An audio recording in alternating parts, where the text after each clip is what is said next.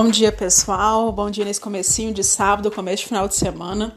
Começo de sábado bem frio para mim, na verdade. Eu quero perguntar para você hoje, como é o fim de semana na sua vida? Como que você encara esses dois dias que são considerados dias de descanso? São dias tranquilos que você gosta ou são aqueles dias que você tem que organizar toda a sua vida em dois dias, em 48 horas? E quando chega aquela musiquinha do Fantástico, seu coração dói, dá aquela tristeza, porque você sabe que na segunda volta toda a rotina novamente. E volta todo aquele sua, o seu trabalho que geralmente você não gosta.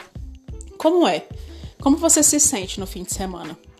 Por muito tempo, a segunda-feira, a musiquinha do Fantástico era um pesadelo para mim. Quando começava, eu sabia que na segunda-feira eu tinha que voltar para minha rotina, para trabalho que eu não gostava. Era um desespero. Eu não aproveitava o fim de semana porque eu só pensava na segunda-feira. Era, era muito difícil porque as pessoas chegavam em mim e falavam assim: Maria, você tem que sair, Maria, você tem que fazer isso, tem que fazer aquilo outro. Mas ficar em casa para mim foi super normal. Hoje eu entendo, claro, que querer ficar em casa muitas vezes era pela depressão, era por questão de, de autoestima baixa. Mas também entendo, hoje mais do que nunca, me autoconhecendo como estou, que ficar em casa para mim também é bom. Eu gosto de ficar comigo, eu gosto de ficar assistindo filme, série, pintando minha unha, ou simplesmente sem fazer nada. E tá tudo bem ser assim. Porque muitas vezes você escuta do outro que para você divertir, para se você se divertir, para você ter um final de semana completo, você tem que fazer isso, aquilo, aquilo outro. Mas o outro não é você.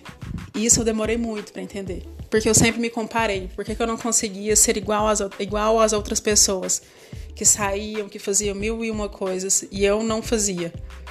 Então hoje eu percebo que ficar em casa também é uma diversão, ficar comigo é muito bom.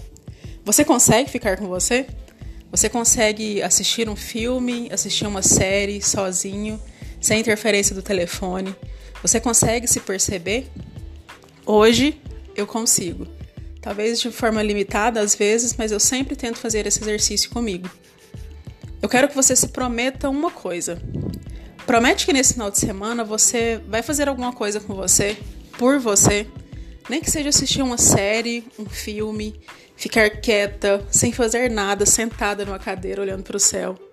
Nem que seja ficando conversando com alguém, ficando quietinha, se tiver frio na sua região também, talvez ficando debaixo de coberta, assistindo aquilo que você quer, comendo uma pipoca. Apenas faça isso por você. Promete que você vai, vai se dar esse tempo.